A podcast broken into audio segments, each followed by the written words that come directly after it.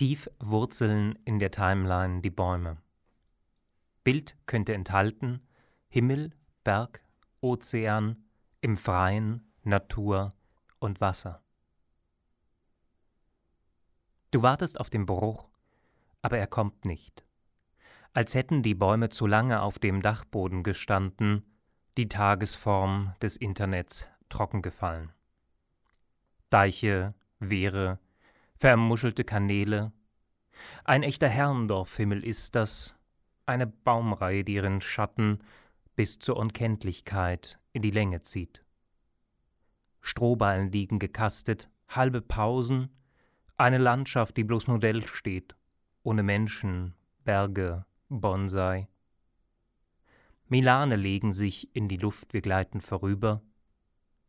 Spülfelder, die uns beschützen, vor den Blicken, die es nicht gibt.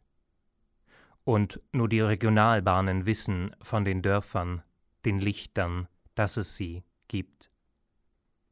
Das war Tiefwurzeln in der Timeline Die Bäume, ein Gedicht von Peter Neumann, der auf vielfachen Wunsch, hunderte Zuschriften haben wir erhalten, heute zurückkehren wird zu Blaubart und Ginster. Wir freuen uns sehr, dass er da ist.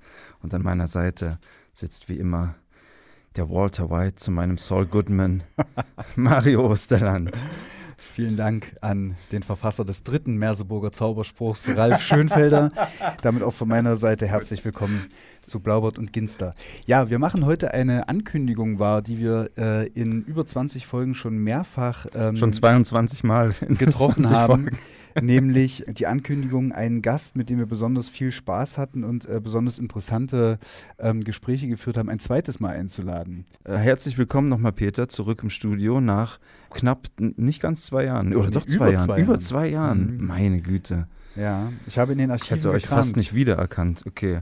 Wir haben heute insofern auch eine kleine Premiere, nicht nur weil ein Gast zum ersten Mal zum zweiten Mal dabei ist, zum ersten Mal zum zweiten Mal, ja, sondern das ist faktisch richtig. Sondern weil äh, wir heute zum ersten Mal einen Gast haben, der keine eigene Wunschmusik mitgebracht hat. Peter. Mitbringen wollte. Mitbringen wollte. Wieso? Hast du dein Pulver schon verschossen in der ersten Sendung? Ich habe am äh, Sonnabend Klassikpop etc. gehört im okay. Deutschlandfunk. Und äh, die Sendung wurde von Monika Grütters äh, mhm. moderiert, der Kulturstaatssekretärin. Und das gab ein relativ trauriges, trauriges Bild ab, ähm, was sich äh, letztendlich darin schloss, dass sie zum Schluss äh, Beethoven 9 spielte, den vierten, den vierten Satz. Und ähm, ich dachte, bevor es soweit auch mit mir kommt, dass ich am Ende die Europahymne mitbringe und was sozusagen so an Staatstragen halt nicht mehr zu überbieten ist, dachte ich mir, ist ja irgendwie auch ganz spannend und ganz schön, wenn, ähm, wenn ihr beiden einfach so ein bisschen Musik rauskramt aus eurem unendlichen Archiv. Genau, überlasst das Pathos lieber uns. dann müssen wir es nicht den, den Gästen anlasten. Ähm, Peter, ich hatte es schon erwähnt, wir haben das jetzt mehrfach erwähnt, du warst schon mal da und ich habe natürlich irgendwie in Vorbereitung auf die Sendung heute äh, nochmal in die alte Sendung reingehört. Sehr löblich. Ähm, und nicht nur wir beide sind professioneller geworden oder mhm. vor allen Dingen ruhiger und gelassener in unseren Moderationen, sondern äh, auch bei dir hat sich einiges getan, nämlich das Manuskript, was du uns beim letzten Mal vorgestellt hattest. Äh, du hast uns eine sehr schöne Lyriklesung äh, gegeben, ist mittlerweile Buch geworden. Das war äh, in diesem Jahr im Frühjahr der Auftakt zum, zu dem, was ursprünglich als das Drei-Bücher-Jahr äh, angekündigt das sogenannte. war. Äh, Peter Neumann, Areale und Tage, Gedichte in der Edition Azur erschienen im März, ne, zur Leipziger Buchmesse pünktlich. Exakt. Ähm, an dieser Stelle sollten wir, äh, werden wir die äh, erste Sendung mit Peter nochmal verlinken, damit unsere Hörer die, ähm, die Gedichte aus diesem ja. Band nachhören können. Ähm, da wir heute noch äh, einiges anderes vorhaben, äh, machen wir jetzt keine längere Lyriklesung. Aber vielleicht erzählst du unseren Hörern kurz ähm, Areale und Tage. Wie kam es dann dazu, dass das Manuskript, das glaube ich einen anderen Arbeitstitel hatte, ähm, unter diesem Titel veröffentlicht wurde und was für eine Art Gedichte erwartet den Leser darin? Mm, die Art von Gedichten ähm, sind eigentlich weiterhin und das vielleicht so eine Art von Kontinuität, die sich auch vom ersten Band geheuer ähm, durchzieht, beschäftigen sich weiterhin viel mit, mit Landschaft. äh, mit Landschaft als, als Ort, wo eigentlich ähm, sehr persönliche, individuelle Geschichte, aber eben auch allgemeine, kollektive ähm, Geschichte äh, zusammenkommt und ähm, wo es sozusagen so Konstellationen gibt, die ich immer sehr, sehr aufschlussreich ähm, finde und die einfach für Gedichte sehr, sehr viel hergeben. Und ähm, ich glaube, dass die Gedichte im Vergleich zum Vorgängerband also sozusagen äh, sind formexperimenteller geworden. Sie sind ein bisschen ähm, auch länger geworden. Sie sind so größer, umfangreicher äh, geworden. Also äh, war für mich auch so ein bisschen äh, ein Befreiungsschlag aus so einer doch sehr komprimierten, ähm, engen Form heraus. Und ähm, thematisch würde ich aber sagen, ist es, ist es so etwa äh, ähnlich geblieben und ähm, so mit der, mit, mit, mit, der, mit der Weite in der Form ist sozusagen so auch ein sozusagen noch tiefer sich hineingraben dann tatsächlich äh, in die Geschichte ähm, passiert. Und das ist, glaube ich, so ähm, das, das, das Thema, um das der Band kreist, also wie sich Geschichte eigentlich im Raum manifestiert.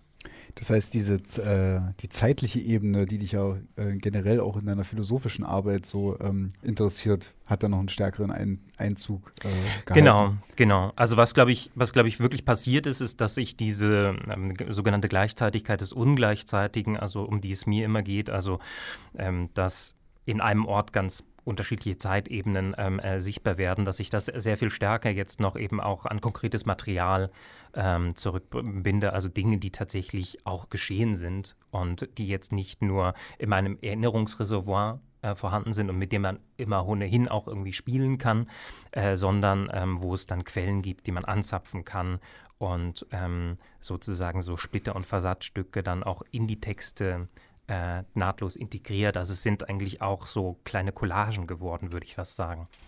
Und du hattest gesagt, die äh, Gedichte sind auch länger geworden. Würdest du auch sagen, gerade auch im Hinblick auf ähm, das, was du jetzt zu dieser zeitlichen Ebene gesagt hast, sind sie auch erzählender geworden, deiner Meinung nach?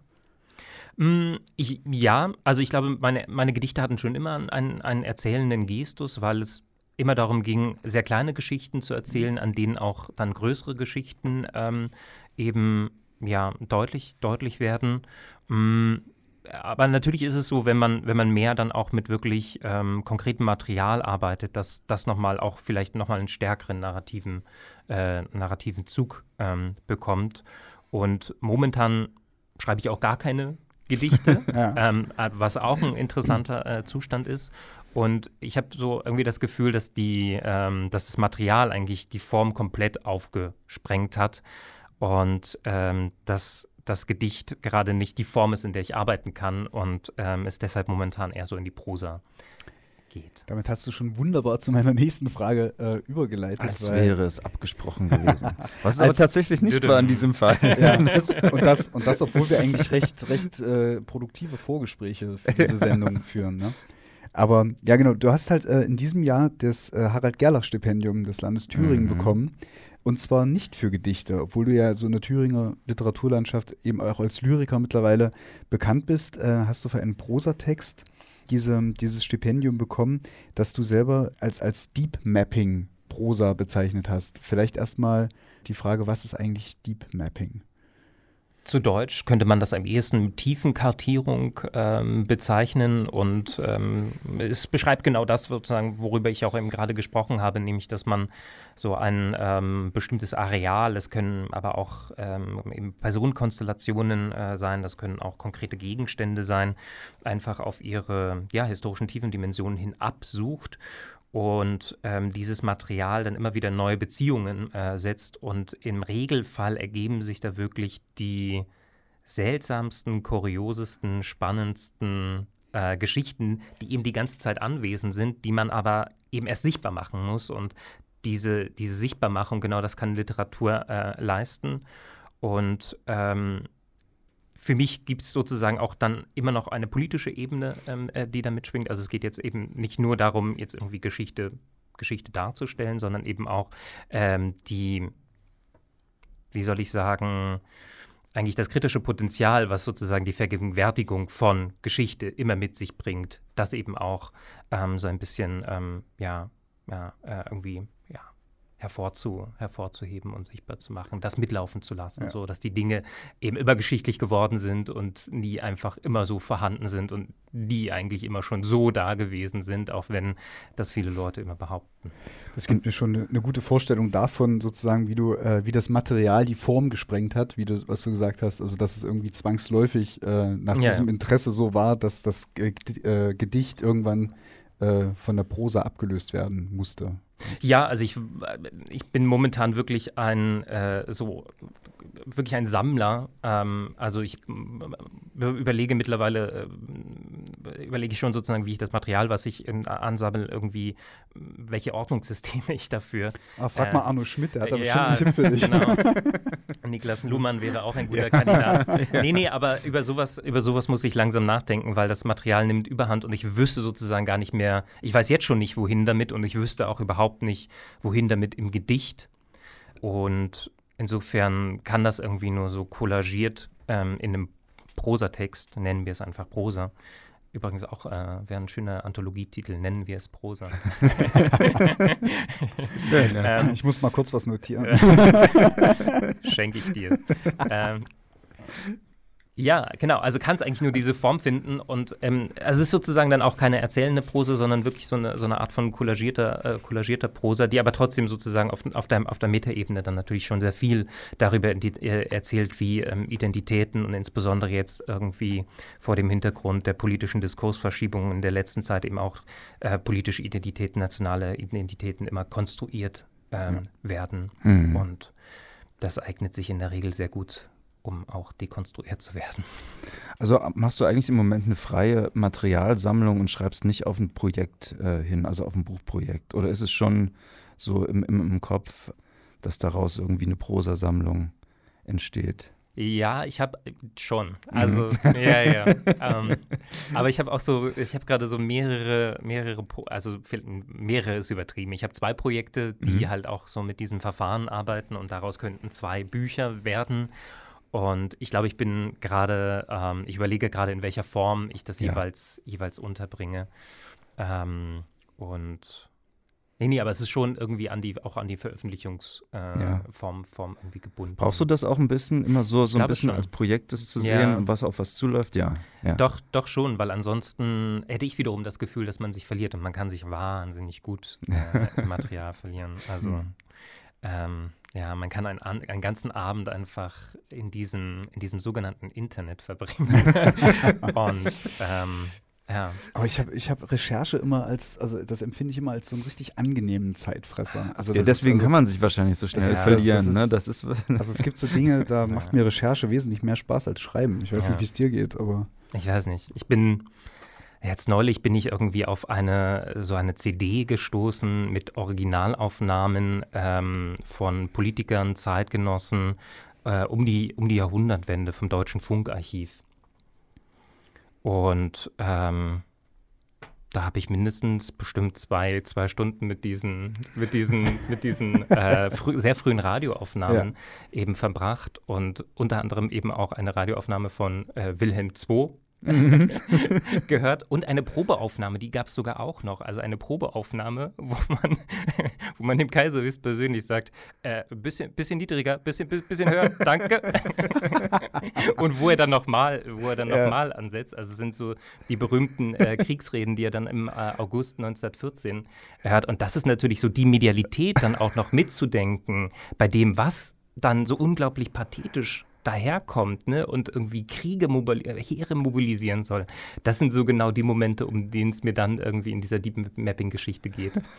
Wir haben jetzt schon mit Peter über seine Gedichte gesprochen, die in diesem Jahr unter dem Titel Areale und Tage in der wunderbaren Edition Azur erschienen sind. Wir haben außerdem gerade schon äh, von seinen Prosa-Projekten gehört, ähm, an denen er gerade arbeitet. Und äh, aus diesem Bereich seines Schaffens hören wir jetzt einen kleinen Text, viel Vergnügen mit Peter Neumann. Treffen zwischen Franz Josef Strauß und Erich Honecker, Hubertus Stock, 24. Juli 1983. Ein schönes holzvertäfeltes Jagdhaus. Hubertus Stock, nördlich von Berlin. Wer Berlin sehe, das sagt mir doch was. Schorfheide, einer der größten zusammenhängenden Waldgebiete Europas. Könige, Kaiser, Reichspräsidenten, Potentaten, Prince Harry. Und jetzt das. Der eine weiß mal wieder nicht, wohin mit den Händen, dem anderen fehlen nach der Begrüßung die Worte. Die richtige Gangart für einen Diplomaten ist es, sich bäuchlings heranzupirschen an das Wild. Für einen Handschlag auf Wunsch der angereisten Westpresse wird es reichen. Außenminister wäre Franz Josef Strauß gerne geworden, dann hätte dieser deutsch-deutsche Gipfel mehr als ein kläglicher Maulwurfshügel in der nordbrandenburgischen Landschaft werden können. Strauß ist mit Ehefrau Marianne und Sohn Max nach einer Rundreise durch die Tschechoslowakei und Polen direkt in die DDR gekommen, privat, wie er sagt. Am deutsch-polnischen Grenzübergang Pomellen bei Stettin wurde er vom obersten Devisenbeschaffer Alexander Schalk Golodkowski begrüßt. Erich Honecker, der Generalsekretär des ZK, erwartet ihn schon, Gebrüder Blattschuss. Honecker lädt die Familie zum Essen ein. Es gibt Wild, selbstgeschossen versteht sich, hochkapitale Hirsche dürfen ausschließlich vom Dachdecker selbst erlegt werden. Daumenbreit ist die Norm. Nach dem Essen ziehen Honecker und Strauß sich zu einem vertraulichen Gespräch zurück. Zwei Stunden politischer Smalltalk am kaiserlichen Kamin, sechs mal zwei Meter, der jetzt im Sommer so gar nicht beweisen kann, dass er nicht raucht und nicht qualmt und auch sonst eine schöne, wohlige Wärme verbreitet, währenddessen Ehefrau Marianne und Sohn Max mit der zweispännigen Kutsche durch die Schorfheide gefahren werden, offenes Verdeck. Jagdhäuser haben eine gewisse Tradition in der Schorfheide, vielleicht ja nach Karin Hall, dem ehemaligen Landsitz des Reichsmarschalls Hermann Göring. Hitlers erstem Paladin, durch ein Gebiet, das es auf Landkarten schon gar nicht mehr gibt. Zu viele Spaziergänger. Göring war Walhalla zu wenig, der brauchte sein eigenes Haller. Andere benennen Yachten nach ihren Frauen Klitschen, Villen. Für Görings verstrobene Frau Karin musste, musste es gleich ein ganzes Stück Deutschland sein. Mitten durch die märkische Pampa mit Dolch und Lederwams auf Staatskosten. Einst zog uriges Großwild durch Deutschlands Wälder seine Fährten, Jagd war Mutprobe unserer germanischen Vorfahren. Karin Hall gut eine Stunde von der Reichshauptstadt Berlin entfernt. Hier wollte Göring selbst einmal begraben sein. Alice lebt, der Baum, wie du und ich, es strebt zum Raum, wie du und ich. Ein Reim auf Licht wäre an dieser Stelle naheliegender gewesen. Benito Mussolini war da, der britische König Ed Eduard, als er noch Edward VIII. war. Löwengehege, Bibliothek, Trophäenhalle, ein eigener Luftschutzbunker am See, 200 Mann an Reserve, Flaktürme, neun an der Zahl und eine riesige Modelleisenbahn, die auf dem Dachboden schnurrt. 1934 entstand hier ein deutscher Urwildpark. Wiesent und Auer Elch, Hirsch, Wildpferd, Biber und anderes Getier unserer Heimat soll dann eine Freistatt finden, um kommenden Geschlechtern als lebende Zeugen zu dienen vom Wildreichtum des einst nicht durch Menschen beherrschten Deutschlands. Schön muss es da gewesen sein in der Kutsche zwischen dem Wuckersee und dem Großdöllnersee. Es war schließlich Sommer, und wenn es überhaupt eine Jahreszeit gibt, in der Brandenburg und das benachbarte Mecklenburg erträglich sind, dann ja wohl Sommer. Das Licht, hattest du gesagt, das Licht der untergehenden Sonne am Werbelinsee war Bronzen gewesen. Bronzen wie die Skulpturen aus dem alten Rom, die man im Juli 1990 unter den Augen des letzten DDR-Innenministers Peter Michael Diestel aus dem Großdöllner See zog. Monumentaler Schlamm. Eine Hitlerbüste von Gottbegnadeten von Arno Breker soll da unten noch liegen. Vor die handverlesene Westpresse ist Strauß dann ohne Honecker getreten. Es war alles gesagt. In diesem Jahrhundert, so Strauß, trete die Ideologie in den Hintergrund und praktisch-pragmatische Fragen treten in den Vordergrund. Gleich drei Ostblockstaaten hintereinander. Wer fühlt sich da gleich verraten?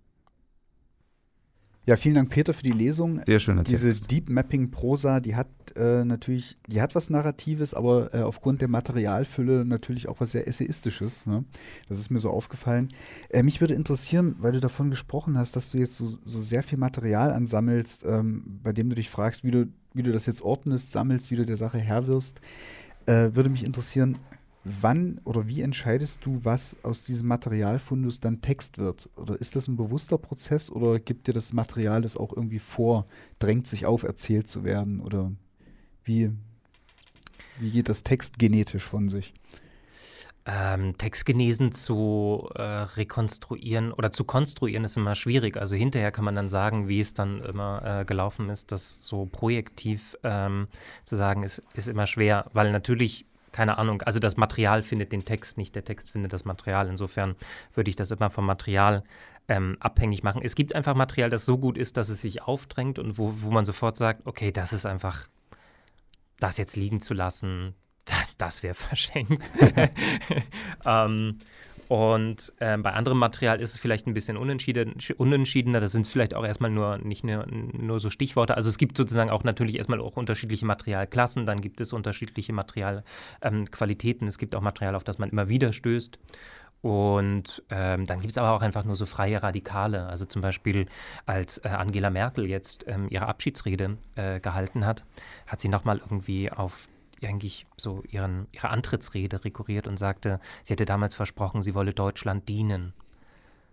Und das ist für mich auch so ein freies Radikal, wo ich mich frage, wo kommt das eigentlich her, dieses ich möchte Deutschland dienen. Ich fand das ein, ich fand das ein Riesenanachronismus und das interessiert mich eben auch, wie durch Sprache so ganz selbstverständlich irgendwie so Anachronismen ähm, transportiert werden, die sehr viel älter sind. Also da schwingt noch immer sowas von ähm, so preußischen Urgeist mit, so Friedrich II., der dann irgendwie sagte, ich bin der erste Deutsche, äh, der, der erste hm. Diener des Staates ja. und so. Ne? Also so weit geht das, so weit geht das zurück. Und dann frage ich mich, was, was heißt denn das heute noch und was, was will sie uns damit eigentlich auf einer sehr subkutanen Ebene auch noch sagen? Und das irgendwie aufzudecken und das vielleicht auch zu dekonstruieren, das, ähm, das versuchen, glaube ich, die Texte. Sehr cool. Ähm, eine Frage habe ich auch noch dazu, die jetzt äh, ein bisschen mehr in, in, die Richtung geht, die wir auch manchmal in der Sendung haben: äh, Bibliothek der Raritäten. Äh, ich äh, ja, bin genau. ja ein großer Freund obskurer und selten gelesener Bücher. Kennst du zufällig, daran musste ich an dem, bei dem Text denken, den Roman Die Jäger auf Karinhall? Nein, von, aber ich sollte ihn unbedingt lesen. Wunderbar. Von Karl-Henning Wiegmark ist das bei ja. Mattes und Seitz erschienen. Ein verrückter, äh, toller Roman, der genau diese, diese Karinhall, ähm, diesen Ort, ja. also ins, ins Absurde treibt und wirklich so, also du hast ja, es kommt ja in dem Text sogar vor, Göring hatte dann äh, äh unter dem Dach eine riesige Modelleisenbahn. Eine Modelleisenbahn ja. In dem Roman ist es dann so, dass er dazu auch noch Angestellte hat und zwar eine, also zehn oder zwölf Zwerge, die also in, in, Uniform Wunderbar. sozusagen die, die Bahn ja. bedienen. Ne? Und sie müssen natürlich klein sein, weil es ist ein ja. so, also ein, ein, ein sehr lustiger, teilweise heftig pornografischer, aber sehr interessanter Roman. Als, als kleinen Buchtipp noch. okay. Ich hatte das angekündigt, das Drei-Bücher-Jahr hatte sich angekündigt. Das ist ja fast eingehalten worden, denn nach dem Gedichtband Areale und Tage, über den wir schon gesprochen haben, erschien, ist noch gar nicht so lange her, jetzt einen Monat ist Ein das Buch raus, das Buch Jena 1800, die Republik der freien Geister im Siedler Verlag. Vier Wochen nach Erscheinen ist das Buch in der dritten Auflage, daher Bestsellerautor bei Blaubart wow. und Ginster. Genau richtig und herzlichen Glückwunsch nochmal dazu. Peter, das ist ein populäres Sachbuch, etwas, das so erstmal auf den ersten Blick so ein bisschen rausfällt aus deiner bisherigen Biografie. Es ist äh, nicht Lyrik, nicht erzählende Prosa und aber eben auch nicht, ähm, ich habe reingelesen, keine akademisch-wissenschaftlich verklausulierte theoretische Philosophie oder ich weiß nicht, was ich jetzt noch an schlechten mm, Dingen mm. sagen kann zur Philosophie, sondern äh, wirklich ein, ein äh, sehr, sehr gut lesenswertes, äh, populäres Sachbuch zur deutschen Kulturgeschichte oder eben zu diesem Ausschnitt äh, deutscher Kulturgeschichte. Wenn du das jetzt kurz skizzieren müsstest, was war Jena um 1800 für ein Ort? Warum äh, ist das in einem solchen Buch so erzählenswert? Es ist ein sehr unterhaltsames Buch geworden. Ähm, das war zumindest das Prädikat, was ich so jetzt äh, in den Rezensionen immer am häufigsten äh, gelesen habe. Es ist aber tatsächlich auch auf der konzeptionellen äh, Ebene ein ähm, sehr, ähm, glaube ich, anspruchsvolles Buch ähm, geworden, weil auf diesem Gebiet jene 1800 ähm, klassische deutsche Philosophie gibt es auch schon die ein oder andere Veröffentlichung, das muss man dazu sagen. Und was mich aber an diesen populären oder erzählenden Darstellungen dieser Epoche immer gestört hat, ähm, war, dass es immer noch so eine gewisse Linearität der Erzählung gibt, äh, die mitläuft. Und dass mir das irgendwie alles noch so zu zentralistisch angelegt war. Und es wird dann auch sehr gerne mit historiografischen Kategorien äh, jongliert. Deutscher Idealismus ist natürlich so die erste, die einem einfällt. Und das sind natürlich selbst Kategorien, die eine Geschichte haben. Da sind wir wieder bei der Geschichte. Ähm, das sind äh, Kategorien, die im 19. Jahrhundert vor allem von einer national geprägten ähm, Geschichts- äh, Philosophie, Philosophie der Geschichte ähm, geprägt worden sind. Und das wollte ich so alles mal, mal hinter mir lassen und den Stoff tatsächlich so versuchen äh, in die Gegenwart ähm, äh, zu holen, weil ich nämlich glaube, dass sozusagen die Gegenwart eigentlich das bestimmende Thema auch um 1800 geworden ist. Und jetzt komme ich eigentlich auf deine Frage zurück, ähm, wie man sich eigentlich Jena 1800 vorzustellen hat, als einen unglaublich gegenwärtigen Ort, also ein ähm, Ort, ähm, an dem man sich damit auseinandersetzt, was denn jetzt eigentlich kommen soll, nachdem Überzeugungssysteme zusammengestürzt sind, also gesellschaftspolitischer Natur, aber auch einfach so geistige Überzeugungssysteme, religiöse Überzeugungssysteme. Und man befindet sich so in einem Zwischenzustand, bei dem man noch nicht weiß, was kommt. Und ich glaube, man merkt in diesem Zwischenzustand auch, dass sich dieser Zwischenzustand eigentlich dass sich an diesem Zustand nichts ändern wird, sondern dass das jetzt eigentlich sozusagen so ein, zu einem Grundgefühl eigentlich der kommenden Zeit wird. Ähm, und das ist sozusagen das, was ich als irgendwie spezifische Modernität eben dieser, dieser Epoche ausmache, dass dieses Gefühl des Dazwischens, dass das nicht äh, nur sozusagen ein Übergangszustand ist, sondern eigentlich ähm, eine Dauerpräsenz. Mhm. Eine Dauerpräsenz des Provisorischen, die halt, glaube ich, bis in unsere eigene Gegenwart ähm, äh, zu spüren ist und weshalb ich glaube, dass es halt sehr spannend sein kann, irgendwie in diese Zeit ähm, zurückzugehen. Um das nochmal ähm, konkret dem Hörer zu verdeutlichen, es geht also in dem Buch äh, äh ganz konkret um die Szene der sogenannten Frühromantiker, kann man das mhm. äh, so zusammenfassen, auch ja. auf philosophischem Terrain.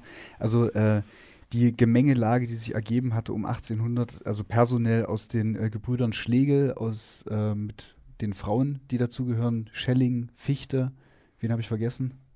Ja, Goethe und Schiller sind sowieso Goethe. auch noch in, um, dieser, äh, um diese Zeit genau. in Jena aktiv. Äh. Fichte gehört sicherlich noch dazu und ähm, dieses, dieses, Personal. Genau. genau. Und äh, die sozusagen geprägt sind von der jüngst sich ereignenden äh, französischen Revolution und wie sie sich sozusagen in dieser Umbruchszeit äh, vorstellen, äh, wie man von Jena aus quasi qua Geist die Republik neu gestalten kann. Genau, genau darum geht's. Und äh, als du an diesem Buch gearbeitet hast, was war sozusagen der, ähm, wie soll ich das sagen, von, von den Figuren, die ich jetzt gerade genannt habe, sozusagen die treibende, an der du äh, sozusagen am liebsten geschrieben hast oder der du am liebsten nachgegangen bist in dieser Gemengelage. Ich meine, das waren ja nun viele Geistesgrößen in Jena, aber ich kann mir vorstellen, dass du beim Lesen, äh, beim, beim Schreiben des Buchs definitiv einen Favoriten hattest, der dich sozusagen durch den Text getrieben hat. Ja, eigentlich nein. Eigentlich nein. Also es gibt, äh, es gibt, äh, so es kann gibt, sich irren. Ja, nein, es gibt immer natürlich, ähm, es gibt so temporäre äh, Lieblinge, die man hat oder auch einfach ähm, Figuren, die qua Funktion einfach genau in diesen äh, Status äh, aufsteigen. Ähm, also eine Lieblingsfigur ist natürlich Schelling, über den ich jetzt auch promoviert habe und der so ein bisschen auch den Rahmen absteckt. Ähm, also es geht 1798 los und 1798 wird eben Schelling nach äh, Jena berufen. Insofern ähm, ist er so ein bisschen so die Einstiegsfigur, ähm, mit der dann ähm, die Konstellation, die es schon gibt, auch so ein bisschen in Unordnung ähm, geregt. Also er ist da in jedem Fall so ähm, Handlungs Handlungsmotor auf der personellen Ebene. Und weil er eben auch in diese Konstellation zwischen August Wilhelm Schlegel und Caroline Schlegel so als das als das dritte ähm, hineinbricht man hat natürlich auch dann sehr viel Freude an einer Figur wie Goethe, weil Goethe eben ähm, übererzählt ist, übernarrativiert und da kann man sich einfach nach Lust und Laune austoben, weil man kann eigentlich nichts falsch machen, man kann es nur besser machen, indem man ihn so gut es geht, äh, zerlegt. Und es gibt eine, eine, eine Szene, auf die immer wieder rekurriert wird, jetzt auch wenn ich eingeladen werde, mit Goethe aufs Eis. Also man geht auch mit Goethe Schlittschuhlaufen. Und das ist eben auch äh, eine, eine für mich exemplarische Szene, wie das Buch gearbeitet ist, weil nämlich auch auf dem Eis also eine Szene verhandelt wird, in der es dabei darum geht, ähm, äh, so das Gleichgewicht zwischen verschiedenen ah, äh, Part Parteien ja. Äh, äh, zu, zu wahren. Ähm, Genau, es gibt aber auch dann so ähm, Lieblinge wie ähm, Clemens Brentano, der mhm. gar nicht im Stammpersonal vorgesehen war. Also der kam irgendwo so in der D- oder E-Reihe ähm, und der auf textkompositorischer Ebene auf einmal in die A-Reihe gerutscht ist, weil der Text das erfordert hat, weil man brauchte oder ich brauchte einen, einen guten Einstieg oder ich brauchte sozusagen so ein Schlüsselloch, ähm, durch das ich ähm, in einem Kapitel auf diese Konstellation blicken konnte. Und dann dachte ich mir, naja, der Brentano, der ist eigentlich in Jena und bis jetzt hast du den relativ stiefmütterlich behandelt. Und das wäre jetzt eigentlich die ideale ähm, äh, Situation, um mit seinen Augen auf den Kreis zu blicken. Und ähm, auf einmal ist man totaler Brentano-Fan.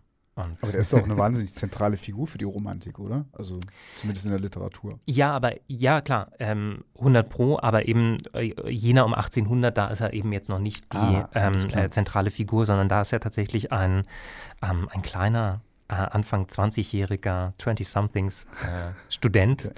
der ähm, seine ersten Schritte auf dem äh, philosophisch-literarischen Parkett zu gehen versucht, aber einfach noch komplett grün hinter den Ohren ist. Jena 1800, die Republik der freien Geister. Und Peter, daraus hören wir jetzt einen kleinen Ausschnitt noch. Ja, ich werde tatsächlich auch ähm, den Anfang des äh, Brentano-Kapitels lesen. Und ich glaube, es gibt gar nicht so viel ähm, vorweg zu sagen. Vielleicht nur, dass dieses Kapitel auch so ein bisschen die Rivalität zwischen Jena 1800 und Berlin 1800 ähm, zum, äh, zum Gegenstand hat. Also es war irgendwie damals ein bisschen umgekehrt, dass ähm, gar nicht so Berlin irgendwie so das pulsierende Zentrum äh, war, sondern dass dort eher das Verstockte, so die, die alte Aufklärung saß. Und ähm, dass die Leute, die irgendwie etwas, etwas Neues machen wollten, ähm, ja, in die abseitigste Provinz ähm, gegangen sind, die man sich äh, zu diesem Zeitpunkt vorstellen konnte. Schlägeln und geschlägelt werden, literarische Teufeleien. Entweder man bildet sich zum Bürger oder man wird ein Mensch. Clemens Brentano hat sehr klare Ansichten vom Leben, nachdem er lange Zeit nicht wusste, wohin mit sich und der Welt. Auch wenn er erst 20 Jahre alt ist, sein Entschluss steht fest. Weder Kaufmann noch Jurist noch Arzt will er werden. Er hat höhere Ziele. Einen Roman will er schreiben und sich zu dem Genie entwerfen, das er in sich schlummern spürt. Seit er sich gegen eine bürgerliche Existenz entschieden hat, kommt er immer häufiger zum Mittagstisch der Caroline Schlegel. Die Kontakte zu seinen Kommilitonen hat er abgebrochen. Er pflegt jetzt anderen Umgang. Entschädigungen für die Zumutungen, die in der verschnarchten Welt da draußen täglich zu ertragen hat.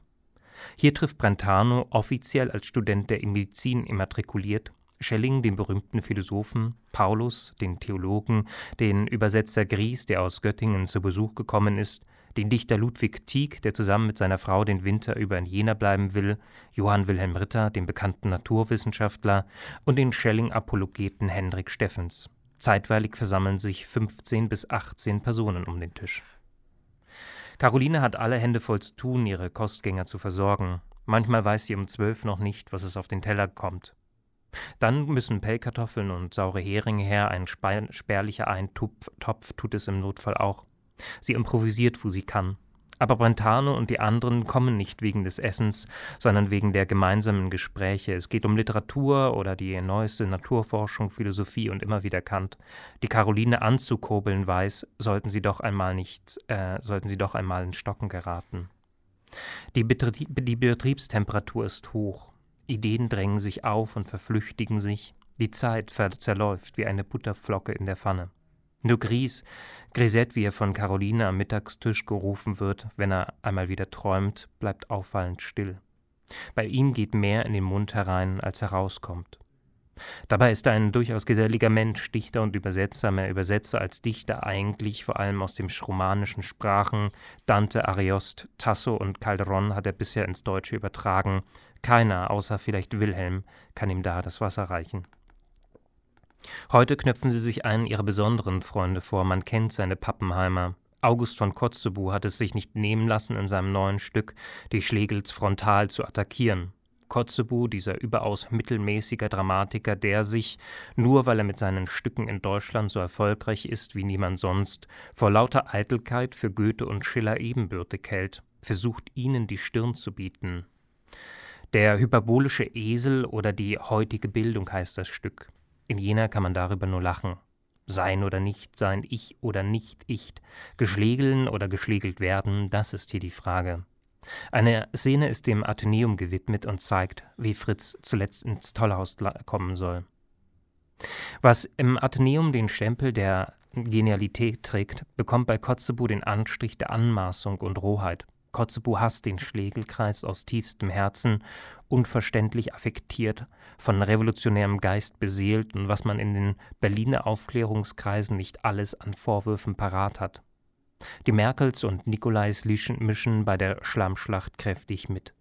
Wie man hört, hat Galib Merkel in Berlin herum erzählt, der Herzog hätte den Schlegels eine Rüge erteilt wegen des Athenäums. Wilhelm und Tieck schuf dann noch am selben Abend ein polemisches Sonett auf den Merkel. Kamst du nur darum, von fernen Letten im Druck, im Dreck der Menschheit überall zu patschen, Rückkehr ins Vaterland, um da zu ferkeln, Journale, fürchtet Merkel. Auch die Allgemeine Literaturzeitung intrigiert gegen die Schlegels und lässt vernichtende Rezensionen drucken. Einst federführend auf dem Gebiet des Kantianismus, eine Waffe im Kampf gegen den Dogmatismus, ist die Zeitschrift mit den Jahren selber zu einem Hort des Ressentiments geworden. Nur gut, dass die Ablehnung auf Gegenseitigkeit berührt, beruht. Wilhelm, der bereits annähernd 300 Rezensionen für die Allgemeine Literaturzeitung geschrieben hat, plant seinen Abschied vom Blatt. Über das Edelsiltstück von Kotzebue ein Tausendspaß kriegt man sich gar nicht wieder ein. Gerade Fritz, den es am meisten treffen soll, amüsiert sich blendend. Und was ist ein Esel? fragt der Weise. Ein endliches Ding mit unendlichen Ohren. Irgendwann kommt der Likör auf den Tisch. Was kümmert einen die Welt, wenn man sich zu einem Menschen heranbilden möchte? Darauf stößt Brentano gerne mit den anderen an. Santé. Die Bürger da draußen verstopfen ohnehin nur die Gassen.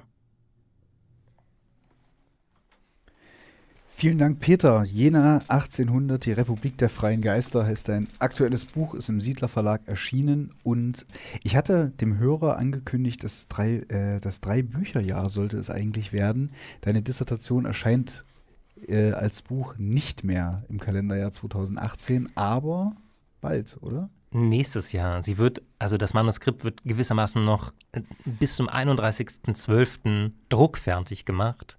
Das heißt, es ist so ein zweieinhalb Bücherjahr geworden und Materialita erscheint es dann im nächsten Frühjahr. Das heißt, der Peter Neumann Fanclub wird sozusagen fortlaufend versorgt mit neuem Material. Unbedingt. Sehr schön. Wunderbar. Lieber Peter, wir danken dir fürs Ich Kommen, Danke fürs zweite euch Mal da für die sein. Einladung. ey. Vielen, vielen Dank. Es war sehr schön und wir hören äh, noch die, die ersten Takte eines letzten Liedes. Beziehungsweise auf YouTube ist das Lied dann natürlich komplett zu hören. Genau. Und zwar verabschieden wir uns mit The Clash.